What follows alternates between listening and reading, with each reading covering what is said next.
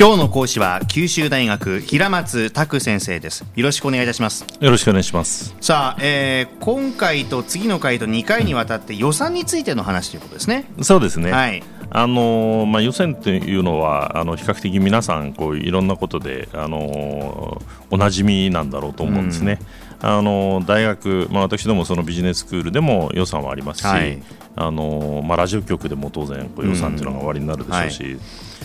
であの私たちがこう予算といった場合どうしてもその支出をその制約するためのこう予算というのが頭に浮かぶんだろうとね、予算の範囲内でやりなさいとかそういうことですよね、えー、これね。でまあ、実際あのそれにこう苦しめられることも一番それが多いんですけども。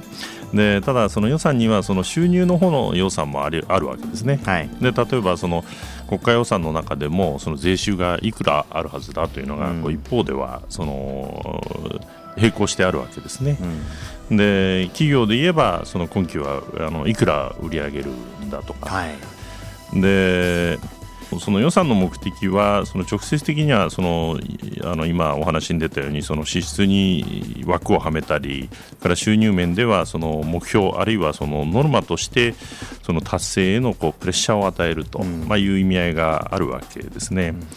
うん、でその企業の世界ではえー、そのもう一つですねこ上司がその部下にその予算を策定させてでそれをこう承認してで部下がその予算をその達成した場合に何らかのそのご褒美報奨をこう与えるということで、まあ、これが一つその上司が部下をコントロールするあのツールになるわけですね。はいはいはいはい、でそういう意味ではその企業において予算は私がここであの何回かお話をしてきましたそのマネジメントコントロールの一つの重要なツールになってるわけですね。はいですんで、その予算を単なるそのなんていうんですかね、あの予算の、えー、支出のための縛りということで使うのではなくて、えー、そういう関係をその作り出せるようなその予算を、まあ、企業としては作るべきだということなんですね。はいえー、もう少しその良さについて、えー、考えてみると予算と似たような、あのー、ものとして経営計画その、ね、戦略的な経営計画っていうのがあったと思うんですね、えー、まあ、例えばその中期経営計画といったようなものですね、はい、それからそのリサーチその企業の中でもいろいろリサーチするわけですけれどもそのリサーチの一環としてのその予測といった作業があります。うんでこれだとその予算ってどうどう違うのかということなんですけども、うん、まずその中期経営計画っていうのは、えー、対象期間が複数年次であるのがまあ普通ですけれども、まあ、予算の場合には基本的にはその中期経営計画の直近の1年をまあ使うこともありますけれども、まあ、通常はその1年間とか、はいえー、半期とか、うん、まあ、そういう、えー、短いのがあの短い期間がベースになっているということですね。それから中期経営計画は、えー、基本的にはそのトップマネジメントやその経営企画部などのその専門部署あるいはそのライン職の中でもその上級のこう管理職で作られると。でそれに対して予算というのはあの現場のマネージャーまでも含んだ、えーまあ、幅広い層で作られると。より現場の責任が強くなるということですね、ね。そういうことですね。はい。でそれからあと中期計画ではその対象期間中に何をやるか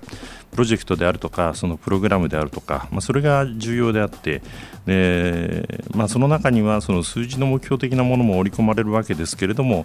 えーまあ、そもそもその2年3年あるいはその5年という先のことになるとあの確実性が、あの下がりますから、はい、えー、あんまりその精緻な数字というのはそこでは要求されないわけですね。でこれに対してその予算には金額やその販売量等のその精緻な数字が織り込まれて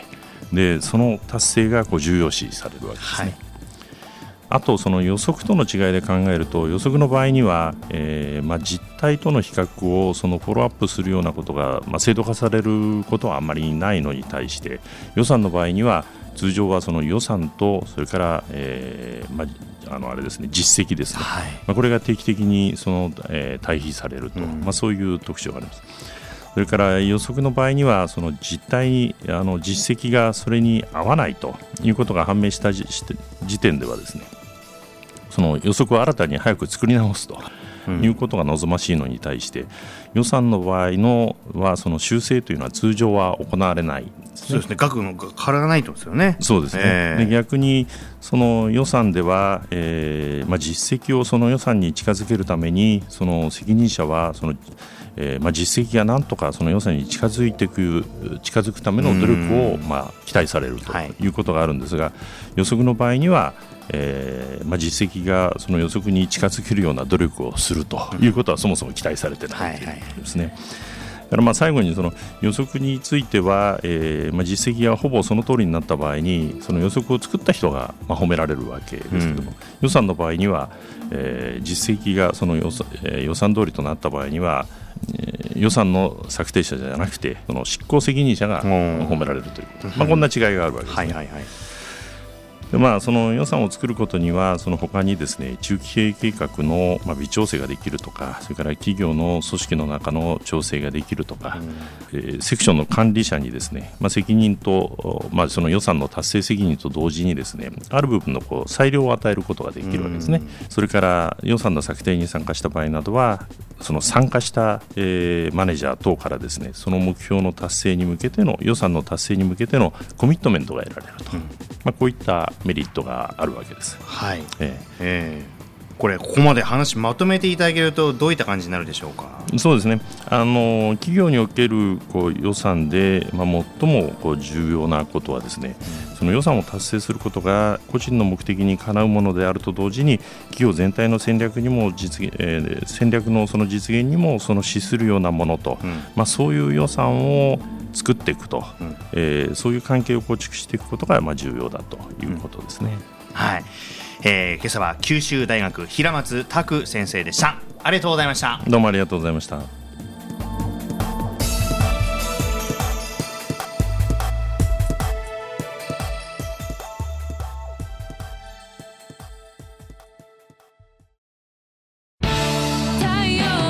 BBIQ は九州で生まれ九州の人たちに光を届けています。九州のお客様が光り輝くように。それが QTnet の変わらない思いです。キラキラつながる「QTnet」